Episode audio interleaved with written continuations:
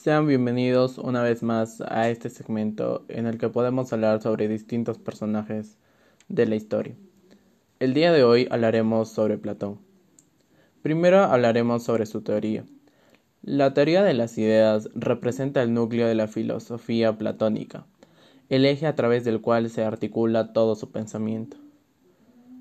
De la manera tradicional, la primera forma de realidad constituida por las ideas representaría el verdadero ser, mientras que de la segunda forma de realidad, las realidades materiales o cosas, hallándose en un constante devenir, nunca podrá decirse de ellas que verdaderamente son.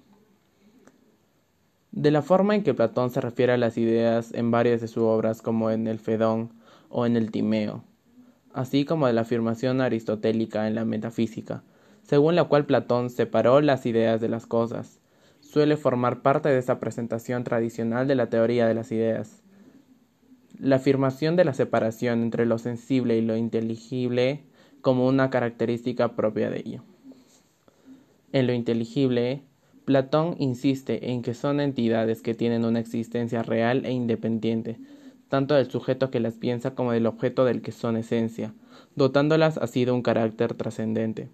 Lo sensible, aunque su grado de realidad no puede compararse al de las ideas, ha de tener alguna consistencia, y no puede ser asimilado simplemente a la nada.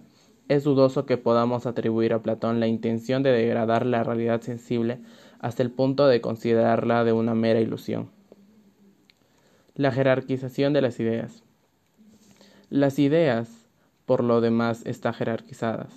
Platón intenta también establecer una cierta comunicación entre las ideas y según Aristóteles terminó por identificar las ideas con los números, identificando que si tenemos constancia que realizaron los continuadores de la actividad platónica en la academia. Pasaremos a la segunda pregunta. ¿En qué consiste la reforma propuesta por Platón para lograr su estado justo? El objetivo de este es que la política de Platón es el perfeccionismo y la felicidad de todos los ciudadanos. Afirma que cada uno no se basta a sí mismo, por lo que el ser humano necesita vivir en sociedad. Por eso, para conseguir un estado perfecto busca la ciudad justa, formada por hombres justos y virtuosos. La tercera pregunta es, ¿por qué es tan importante la educación para Platón? Para Platón, la educación es el proceso que permite que el hombre pueda tomar conciencia de la existencia de otra realidad, y más plena, a la que está llamado, de la que procede y hacia la que se dirige.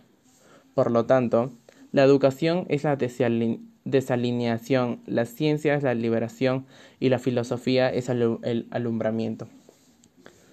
Con estas palabras terminamos la sección del día de hoy Espero que les haya gustado y nos vemos en la próxima. Gracias.